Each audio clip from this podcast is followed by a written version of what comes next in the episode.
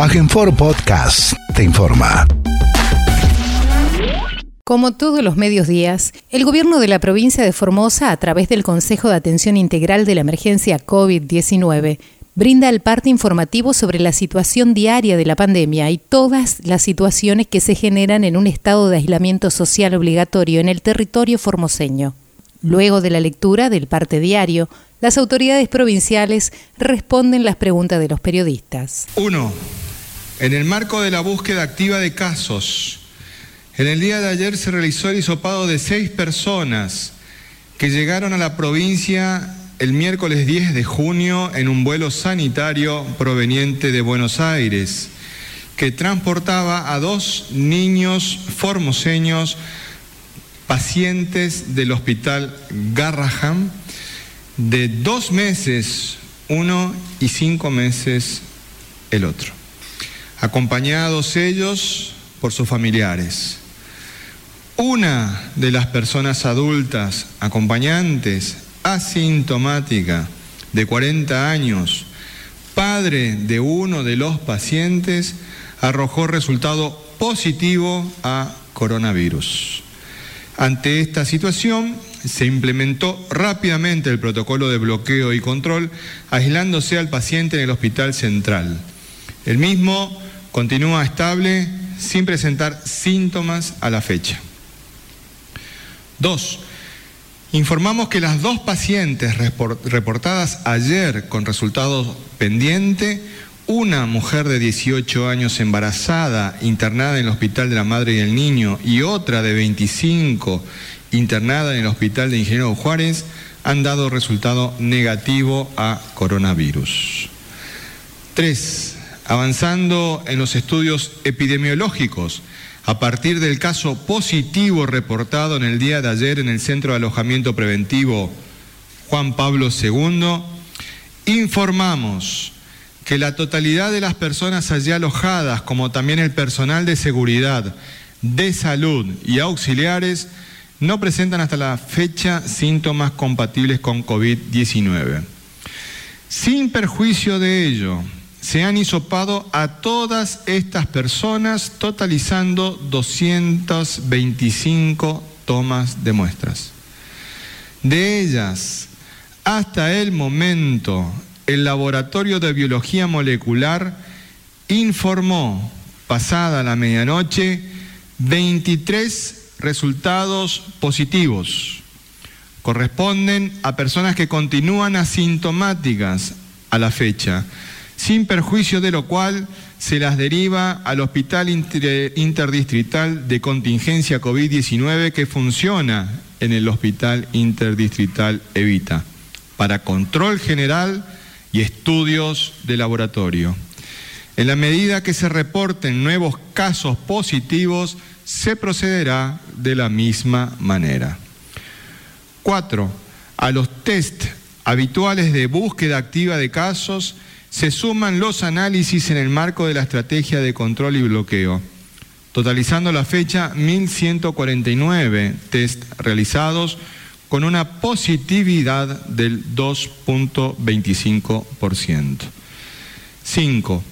Desde el inicio de los partes informativos de este Consejo, hemos resaltado la importancia fundamental que tiene brindar información, clara, oportuna y veraz, basada en la evidencia científica, a fin de dar certidumbre y guiar el trabajo conjunto de pueblo y gobierno ante el desafío que nos presenta la pandemia.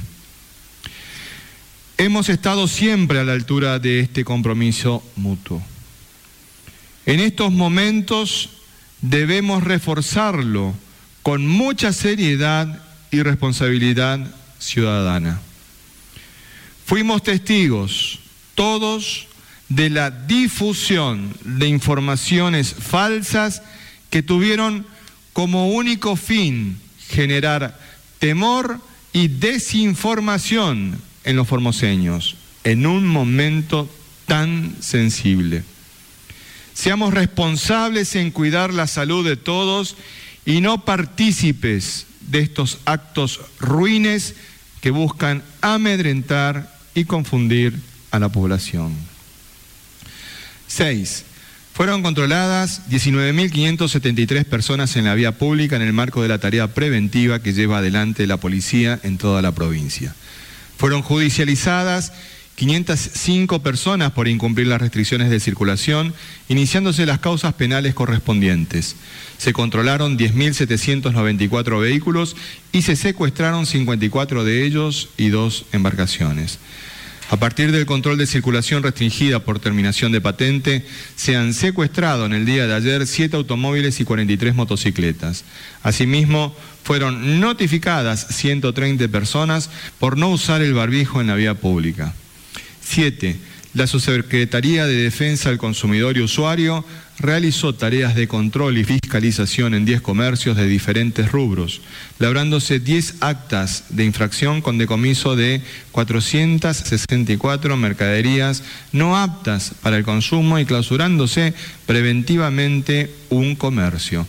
En los controles bromatológicos realizados ayer por la Municipalidad de la Ciudad de Formosa, se inspeccionaron 31 comercios, labrándose 26 actas de infracción con decomiso de 103 litros de bebidas y 83 kilogramos de alimentos no aptos para el consumo y clausura de 11 locales por venta de bebidas alcohólicas y atención fuera del horario habilitado. 8 con provincianos.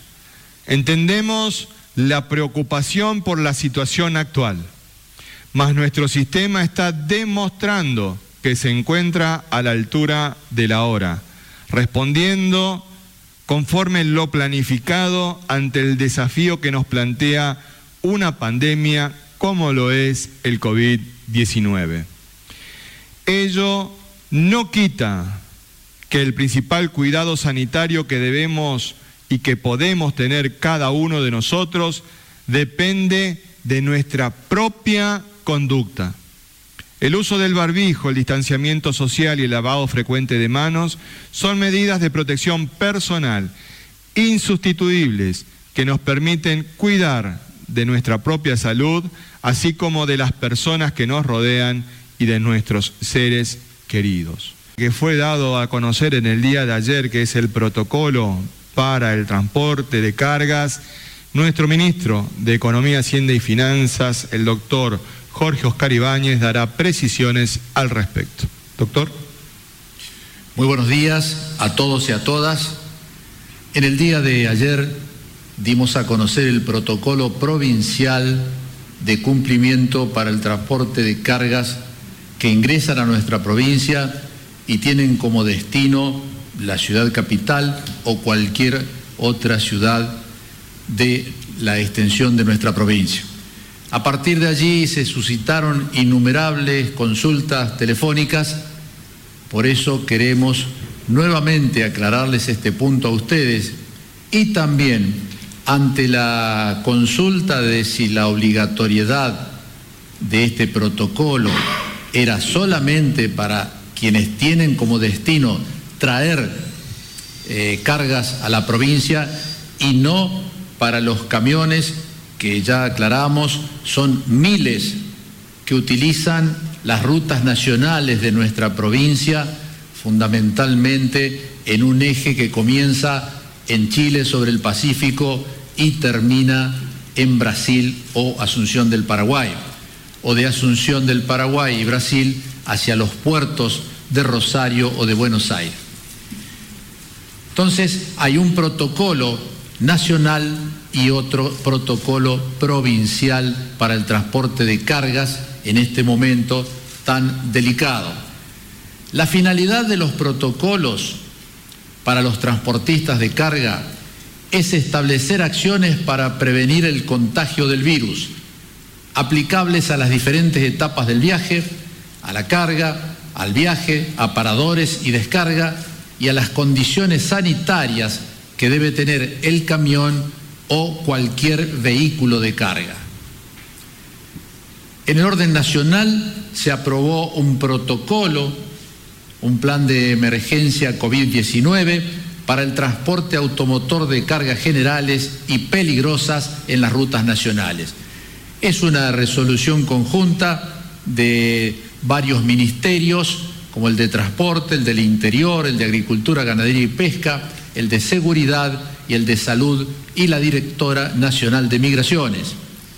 Fundamentalmente este protocolo nacional que deben cubrir, cumplir todos los transportes de cargas que transiten por rutas nacionales.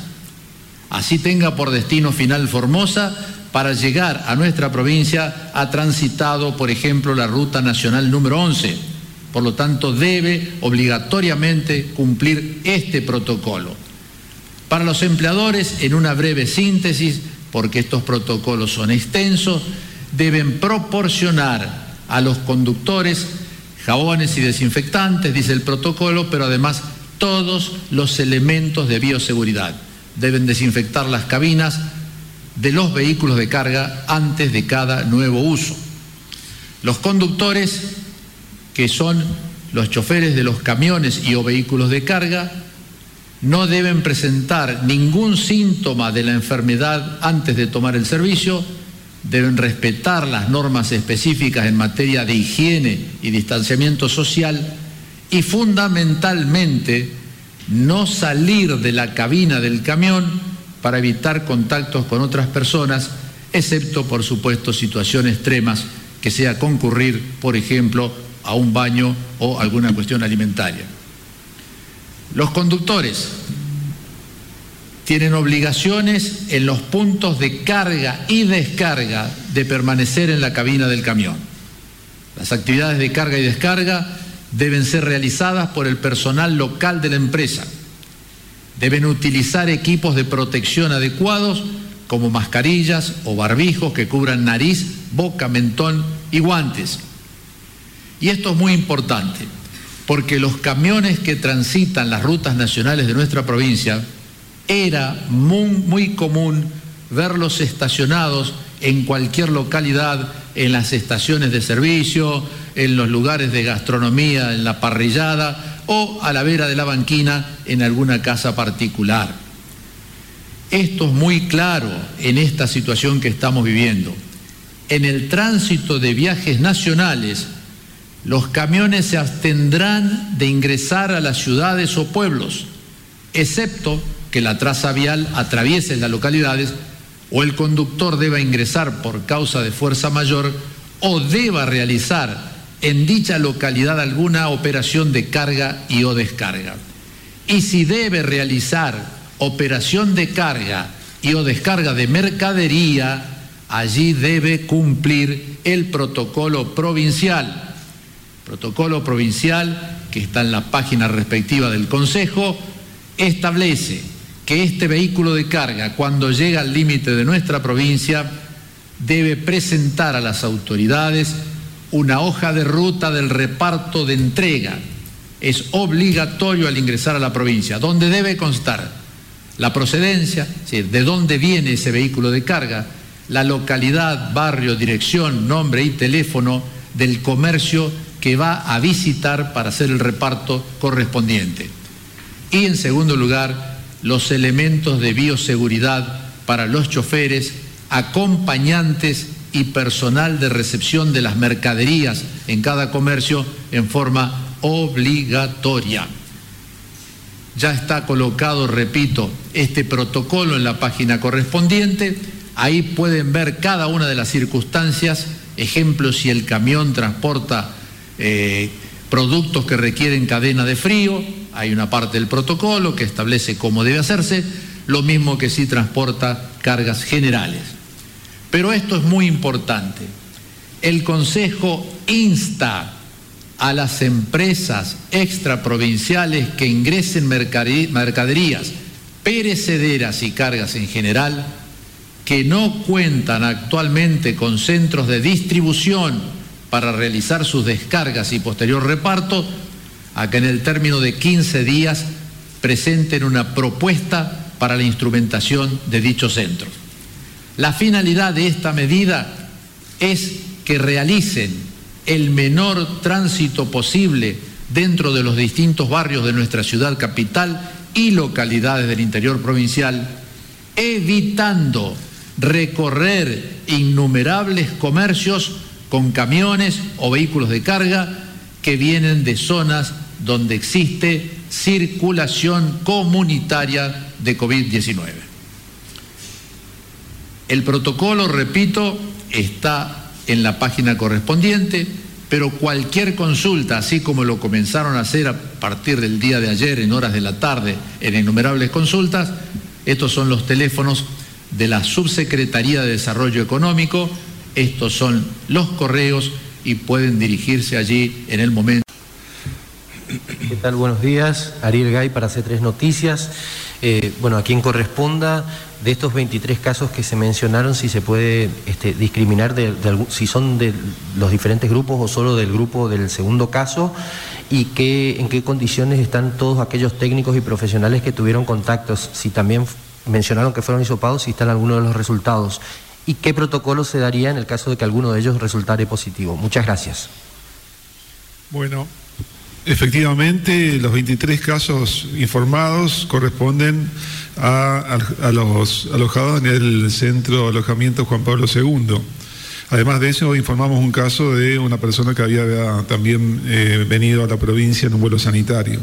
Ahora, de estos 23 casos que están confirmados, todos asintomáticos, en este momento eh, están internados en el hospital eh, interdistrital Evita.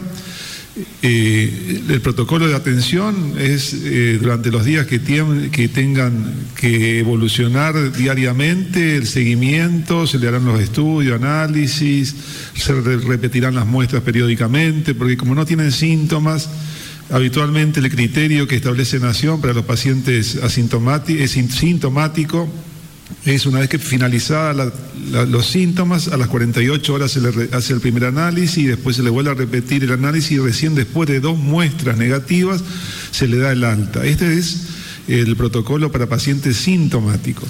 En este caso que los pacientes son asintomáticos al presente, bueno, hay, que seguir la evolución, ver si en el transcurso de los próximos días manifiestan algún, algún síntoma y se le repetirán los estudios regularmente hasta asegurar que no es portador del virus, hasta tener la plena certeza que ya no tiene portando el virus, que será el momento entonces donde se decidirá el alta. Por otra parte, todas las personas que están en la atención de, los, de, los, eh, de las personas alojadas en Juan Pablo II, en este, en este caso hablamos de tanto de policía, personal de limpieza, cocina, personal de salud, a todos se le ha realizado un hisopado un hisopado, por más que no tenga ningún síntoma, se le hace un hisopado y estamos esperando los resultados. Así que en el transcurso de las próximas horas, para el día de mañana, ya tendremos un informe más completo de esta situación. Por un lado, en el caso del personal de salud, particularmente, eh, y interrogándolos a, a, las personas, están tranquilas porque saben también que cumplieron con las medidas de bioseguridad. Y eso es lo que da tranquilidad sobre todo, y hablo en este, en este momento más refiriéndome al personal de contacto, al personal de salud, si bien uno tiene miedo, temor ante una situación, porque justamente hablamos siempre de que es un enemigo invisible, una amenaza invisible, pero si uno tiene la seguridad de que está haciendo bien las cosas, y en este caso utilizando correctamente los equipos de protección personal, el riesgo tiene que ser cero. Y eso tiene que dar confianza. Así que es un momento ahora que después de estar tanto tiempo que venimos preparándonos, porque realmente, esto siempre dijimos, estamos en, apresto, siempre estuvimos el equipo de salud, la ciudadanía, todos preparándonos. Bueno, este es un momento donde todo lo que hemos aprendido hay que ponerlo en práctica. Muy bien, siguiente pregunta, por favor. Buenos días, Jorge Sánchez para Noticiero 11, consultar a quien corresponda con cuántos reactivos cuenta la provincia, si son suficientes, teniendo en cuenta este nuevo panorama que se está viendo en la provincia. Muchas gracias. Vamos a pedirle al doctor Vivolini si nos puede responder, por favor. Sí, tenemos reactivos suficientes y sumos eh, para cubrir estas necesidades actuales y para varios días. Eso está asegurado, eso inclusive con el personal del Ministerio de Salud de Nación también se ha hablado o sea, hay un continuo de comunicación, eso eh, nos garantizaron y nosotros garantizamos como provincia que eh, hay, hay reactivos para eso, no hay problema. Siguiente pregunta, por favor. Recordemos que es una pregunta por medio. Buenos días, Nilsa Daullero para FM Estilo 98.7. Usted dejó clarito recién en el ítems número 5 con respecto a todas esas malas informaciones que circularon en el día de ayer y que causaron no solamente temor y pánico en toda la comunidad. ¿Qué medidas se van a tomar, ministro? Porque no es solamente la primera vez, desde el inicio mismo de este parte siempre están poniendo palos en la rueda, pero no es haciendo al Consejo el mal, es haciendo mal a doña Rosa, a doña Juana, que está en la casa y que siente ese temor, porque nos pasa a todos. Entonces, eh, mi pregunta es esa, ¿qué medidas se van a tomar con respecto a esto? Gracias. Nosotros estamos haciendo un escalamiento de la, de la información a los fines de trabajar con las áreas Em, de informática de tratar de determinar la autoría de estos hechos. Y hubieron distintos tipos de mensajes de esta característica, hubieron mensajes de audios que circularon vía WhatsApp, eh, hubieron mensajes de em, Facebook, eh, distintas redes sociales, ¿no es cierto? Son todas redes sociales. Eh, en el escalamiento queremos avanzar de determinar la autoría a los fines de poder realizar la denuncia pertinente. Nosotros ya hemos denunciado este tipo de, em, acciones a la justicia provincial, así que estamos trabajando en ello porque justamente es, es delito lo que están cometiendo. Además de ser una conducta ruin como la que hemos expresado en el parte, es un delito y como tal va a ser este, denunciado penalmente. Siguiente pregunta, por favor. Muy buenos días, doctores. Nataniel Cáceres para el grupo de medios TVO y CNN Radio. Si hacen un análisis por parte de este Consejo de cuál fue el motivo, digamos, que existan tantos contagios y casos en el centro Juan Pablo II, si se debe a las condiciones en las que se encontraban cumpliendo la cuarentena, si no se respetó el mínimo distanciamiento social entre estas personas, eh, teniendo en cuenta que eh, un juez federal había advertido una situación eh, similar en cuanto a acondicionar las habitaciones para que la gente no entre en contacto directo en uno de los centros de alojamiento que tiene la provincia. Si hacen un análisis a esto, de esto y si en base a esta situación plantean cambiar algunas condiciones en los demás centros de alojamiento. Muchas gracias. Bueno, con respecto a esto, justamente forma parte de, la investigación, del estudio epidemiológico. Una vez que tengamos la totalidad de casos, sabremos qué grado de exposición hubo. En principio son 23 pacientes, ojalá que no haya más, eh, pero dentro de eso, una de las observaciones que ya tenemos preliminares es que muchas de esas personas ya venían en el mismo colectivo. Por otro lado, siempre estamos diciendo de que existe una responsabilidad individual que no se puede trasladar a la otra persona, es nuestra responsabilidad y es nuestra conducta y nuestro comportamiento. Y en esto también existe una voluntad para poder hacer las cosas. Entonces, más allá que se han tomado medidas que son obligatorias, hay, un decreto, un DNU, hay un código de faltas para el caso de incumplimiento, siempre las conductas terminan siendo personales. Entonces, estamos informando cuáles son las medidas de prevención el distanciamiento, el lavado de manos, la utilización del barbijo, en lo posible quedarse en la casa, entonces en la casa es el lugar más seguro, en la casa es el lugar más seguro del mundo hoy por hoy. Entonces, todas esas recomendaciones que venimos realizando todos los días, hace que las personas por un lado tomen conciencia, pero también está en la decisión de cada uno. Entonces, en este caso donde se preparó justamente un lugar con todas las medidas de, seguridad, del distanciamiento de las camas, se le entregó los barbijos, se le puso a disposición también la mano, lógicamente está en cada uno el cumplimiento, uno no puede estar lavándole la mano, digamos, son responsabilidades individuales, colocándole a otro el barbijo cuando uno lo tiene que colocar. Entonces, en ese caso siempre va a existir responsabilidades individuales. Siempre en cualquiera de estas situaciones hay responsabilidad individual, indelegable, indelegable. Entonces, muchas veces miramos, como decimos, eh, como, como se, eh, clásicamente se dice, no, está mirando en el otro el defecto o está viendo en el otro las cosas que tiene que mejorar. Sin embargo, lo primero que tenemos que hacer es cómo estamos haciendo nosotros en esta situación, cómo nosotros nos estamos preparando ante esta pandemia que es una amenaza que afecta a todos los países y, toda y no respeta fronteras.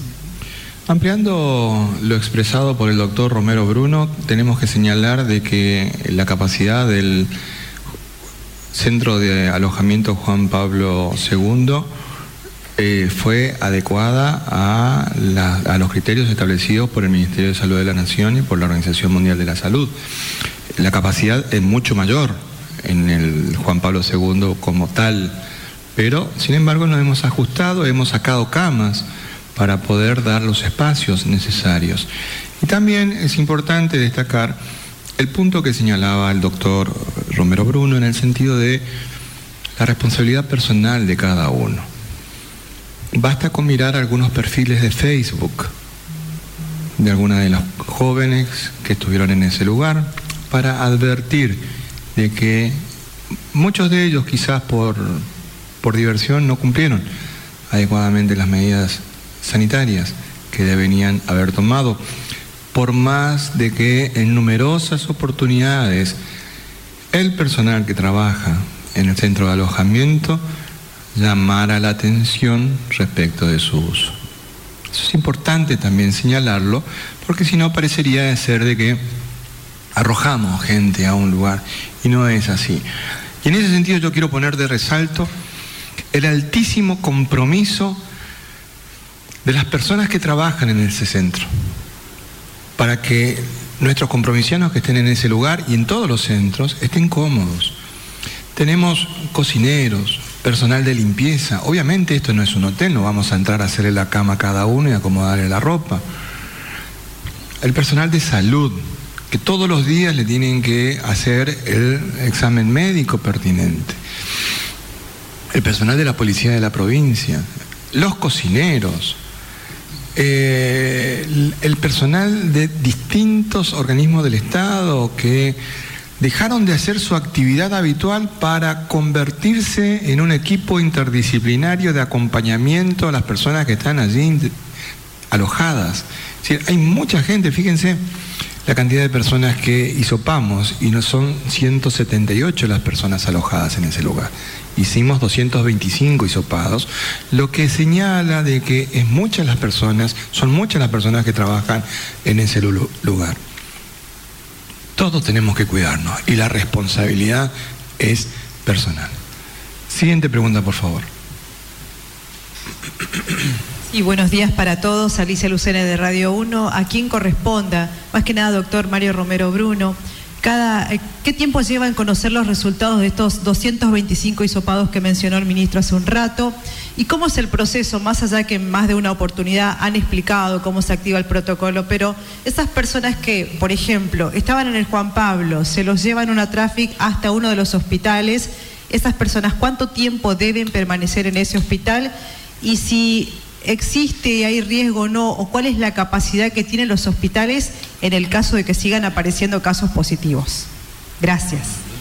Bueno, respecto primer, primero a la atención de, estos pacientes y cuánto tiempo, eso va a depender de los estudios que se realicen. Lo que queremos transmitir es que vamos a tener la seguridad que en el momento que salgan del hospital o del lugar donde estén aislados es porque ya no tiene el virus.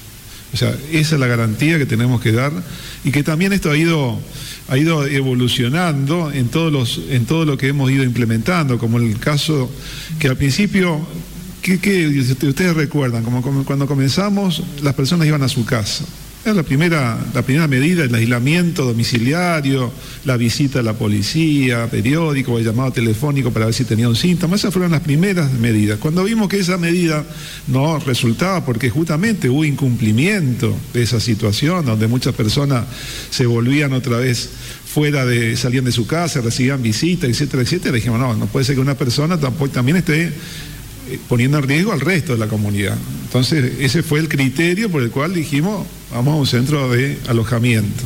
Al principio hacíamos análisis regularmente de los lugares donde había transmisión viral. Después comenzamos y ahora hacemos a, todos al ingreso. Y ahora agregamos a todos al egreso. O sea, ahora se le hace análisis al salir, antes de salir de los lugares de alojamiento. Justamente con la finalidad de garantizar de que la persona no es portadora del virus, porque como estamos viendo, las manifestaciones por ahí no se ven, son justamente asintomáticas. Así que en ese sentido, el control que se va haciendo regularmente de las personas. Después, no sé, ¿me quedó algo? Bueno. No, por supuesto. Es más, este hospital, justamente como siempre lo, mencionamos, está preparado para recibir a pacientes confirmados que presenten a una mayor complejidad, como es moderados o graves, las terapias intensivas, más de 40 respiradores, eh, eh, tiene 120 camas eh, para pacientes moderados que requieren oxígeno. Ahora, ¿por qué en este momento estos pacientes están acá? Donde podrían estar perfectamente, quizás, donde también está preparada más de 240 camas, que es el cincuentenario. Al principio, cuando había un paciente, dijimos, bueno, un paciente, y uno se imagina un paciente en esa inmensidad, no tenía sentido, tampoco tiene sentido 10 ni 20. Entonces, en ese sentido, lo que hemos aprovechado, la estructura preparada que tiene este hospital, que justamente sirve de entrenamiento y puesta en marcha de lo que es un gigante sanitario, pero realmente es un gigante desde el punto de vista de la estructura sanitaria y la complejidad que tiene. Entonces, poniendo en marcha las estructuras y todo, también esto hace que podamos dar una respuesta en este momento con el equipamiento de estructura y personal que ya tiene el hospital. Siguiente pregunta, por favor. Buen día. Rosana Caballero para Radio Formosa. Teniendo en cuenta que estamos en una nueva situación, ¿no? Estas 23 personas que están ahora eh, en el hospital, la pregunta sería con referencia a los partes médicos de la evolución de estas personas. Para sus familiares y para nosotros, para la comunidad, ¿no? ¿En qué frecuencia se darán? ¿Cómo se darán? Este, ¿Quién las va a dar? Y por otro lado, el caso de la médica, que llegó en este colectivo, en otro contingente, que fue el primer caso, si tienen alguna información con respecto a este grupo en particular. Gracias. Bueno, con respecto eh, a, la, médica que está aislada en el hospital distrital número 8, también va a ser trasladada al hospital interdistrital, así como también el paciente que está, eh, eh, está atendido en el hospital central también va a ser trasladado al hospital interdistrital. Eso por un lado. Después, con respecto a, me decías del, del, parte, diario de los, de los pacientes que estén ahí, eso tiene que ser un parte regular. Estimamos dos veces por semana, eso se, está ahora programando justamente con el director, el doctor Gutiérrez, pero va a ser un parte, como son pacientes que, estamos diciendo, asintomáticos, va a ser un parte a los familiares y también vamos a dar parte eh, a través de, este medio todos los días del estado de salud de todos los que estén internados en ese lugar. Así que va a ser público la evolución que van teniendo y los familiares tienen que estar tranquilos también porque si se acercaron ahora ya estarán recibiendo justamente esa respuesta. Siguiente pregunta, una pregunta por medio, por favor. Muy buenos días, Hernán Salinas para el Diario de la Mañana y Radio Vía. La consulta a quien corresponda, si se, se, van a realizar los hisopados al resto de las personas que se encuentran en los otros centros de alojamiento preventivo, si cuentan con los kits correspondientes para tomar una medida de, esta similitud. Muchas gracias. Doctor Vivolini, por favor. Sí, se van a hisopar a todas las otras personas, eh, como para intensificar la vigilancia y pesquisa de posibles eh, otras personas que sean positivos, obviamente con todos los kits necesarios, eso se cuenta, hay insumos suficientes eh, y el personal está preparado, así que no hay problema para eso. Siguiente pregunta. Agregando, agregando a las personas que venían en el colectivo con la médica, también van a ser hisopar en el transcurso de hoy. Habíamos dicho que transcurría 48, 72 horas se van a hisopar, así que en el día de la fecha van a estar siendo hisopadas. Buenos días, Sergio Lázaro de Radio La Mira.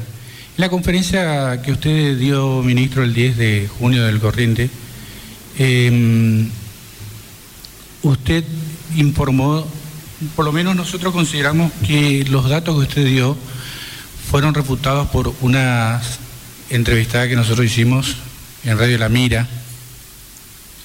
Eh, esta persona integró el contingente que vino de Buenos Aires. Eh, afirmó que vivían 60 personas y usted en la conferencia dijo que eran 38. Y en, en la entrevista que usted le dio al periodista Eduardo Feynman, dijo que se hicieron 38 hisopados. Esta persona afirmó que solo fueron 5. Eh, la pregunta es, ¿dónde están los otros 22, las otras 22 personas que vieron? Y eh, yo considero que nosotros recibimos una información eh, parcializada o por lo menos incompleta. La pregunta es si el titular del Ejecutivo Provincial recibe la misma información eh, parcializada e incompleta que yo considero o si recibe la información completa. Gracias. Gracias a usted. Yo les invitaría a todos que vuelvan a leer el parte informativo del día 10 de junio y se advertirá qué es lo que expresamos.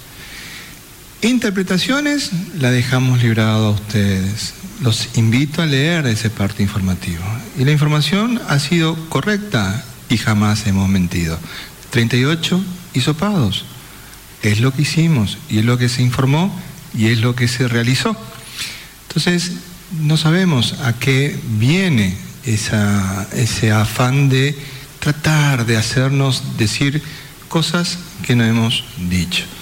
Respeto la posición de la señora. Nosotros no hemos hablado de cuántos habían venido en ese colectivo. El parte fue muy claro y preciso. 38 hisopados. La información que brindamos nosotros es la información veraz y científicamente validada. No hemos mentido, no intenten hacernos decir otra cosa. Estamos más allá de eso. Lo importante de esto es que estamos dando las respuestas institucionales correspondientes. Y en cuanto a la información que recibe el gobernador, él cuenta con exactamente la misma información real, veraz, efectiva y oportuna para poder tomar las decisiones adecuadas. Y en ese sentido hemos trabajado. Y eso no vamos nosotros a renunciar en ningún momento a que se ponga en duda el acuerdo que hicimos con el pueblo de Formosa. Nunca hemos falseado ningún dato. Nunca hemos mentido, nunca dimos un dato erróneo. Reitero, vuelvan a leer el parte informativo del día 10 de junio y saquen ustedes las propias conclusiones. Siguiente pregunta, por favor. Buenas tardes, Jacqueline Cabañas para Radio Nacional, a quien corresponda la pregunta. Em, sabemos que el joven eh, que es infectado, fue infectado, eh, es un hombre y según la teoría o según la información que nos hicieron llegar, están muy bien separados las mujeres de los hombres. Quería saber si el resto de las personas que dieron como casos positivos son todos hombres o también hay mujeres infectadas. Gracias. Sí, eh, los resultados que tenemos parcialmente, como le decía, corresponden a hombres. Eh, en el transcurso de las próximas horas, como le decía, vamos a tener el resto de los resultados. Siguiente pregunta. Buenos días, Omar Guzmán para Radio Universidad Nacional de Formosa. Preguntarle a los médicos presentes eh, cuántos días dura el virus, la enfermedad, si dura más en los asintomáticos que en los sintomáticos y una vez que se han dado de altas estas personas, confirmados con caso positivo para coronavirus, ¿pueden volver a contraer la enfermedad? Gracias. Doctor Vivolini, por favor. Eh, ¿Cuánto tiempo dura el virus en el cuerpo? Depende de cada persona en particular. Por ejemplo, los pacientes que tienen problemas en sus defensas dura más tiempo, pueden seguir contagiando más tiempo. Las personas que tienen un mejor sistema de, de defensa pueden eliminar el virus mucho más rápido siempre puede variar de 7 a 14 días el, lo que puede variar eh, esa presencia de ese virus. Por lo tanto, eso es lo que también define de su alta. Eh, igualmente siempre se define, en general está protocolizado en todas partes, mayor de 10 o mayor de 14 días se va a planificar su alta siempre y cuando tenga los estudios eh, negativos. No sé cuál era la otra pregunta. ah, no, no, no está establecido que haya una reinfección. Hay muchos estudios donde se encontraban positivo posteriormente, varios mucho tiempo después, o sea, pasaba el tiempo y seguían teniendo positivo el estudio. Lo que pasa es que el estudio que se hace detecta una parte del virus que es el ADN. la parte del, del genoma viral. No quiere decir que esa detección en el tiempo posterior signifique que el paciente tenga el virus vivo o el virus eh, que esté infectando.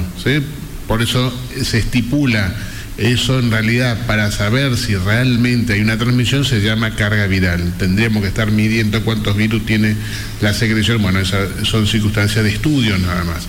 Por lo tanto, no hay una reinfección. Eso solamente te explicaba para por qué se escuchaba por ahí que había personas que todavía tenían los estudios positivos mucho tiempo después.